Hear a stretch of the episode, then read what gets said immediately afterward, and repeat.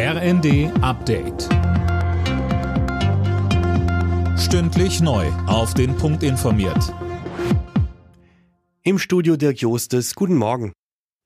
In Hessen und Rheinland-Pfalz haben viele Autofahrer die Nacht über im Stau gestanden. Helfer versorgten sie mit Decken und heißen Getränken. Das Winterwetter sorgt auch heute für Probleme auf den Straßen, bei der Bahn und im Flugverkehr. Der Flughafen Frankfurt hat erneut rund 300 Flüge gestrichen.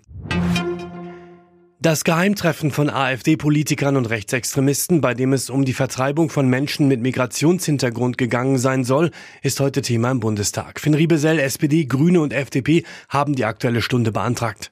Ja, gestern hatte der Innenausschuss des Bundestags schon darüber beraten. Dabei ging es auch um Erkenntnisse des Verfassungsschutzes zu dem Treffen in Potsdam. Der attestiert weiten Teilen der AfD inzwischen ein verfassungsfeindliches, ethnisches Volksverständnis.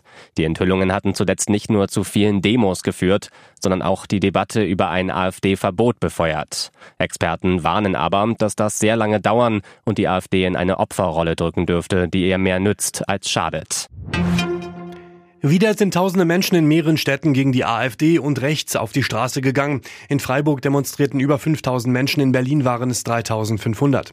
Seit einer Woche gibt es mittlerweile täglich solche Proteste. In den kommenden Tagen sollen weitere folgen. Die Grippewelle in Deutschland nimmt weiter Fahrt auf. Wie das Robert Koch Institut meldet, wurden seit Beginn der Grippesaison im Oktober gut 30.000 Fälle im Labor bestätigt. Anders als in den Vorwochen sind nun alle Altersgruppen betroffen und nicht nur Schulkinder oder junge Erwachsene.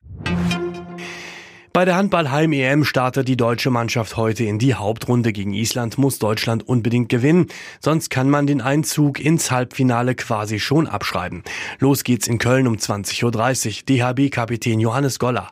Ich glaube, das ist immer die Halle, von denen alle schwärmen, die ein Heimturnier gespielt haben. Es muss wohl was ganz Besonderes sein. Ich kenne es äh, nur aus dem Vereinshandball und auch da, obwohl nicht alle eine Mannschaft anfeuern, ist es was ganz Besonderes. Auch von der Architektonik ist, glaube ich, die beste Halle, weil es äh, trotz der Größe relativ eng zusammen ist. Von daher ist es schon cool, dass wir da jetzt die Hauptrunde spielen dürfen. Alle Nachrichten auf rnd.de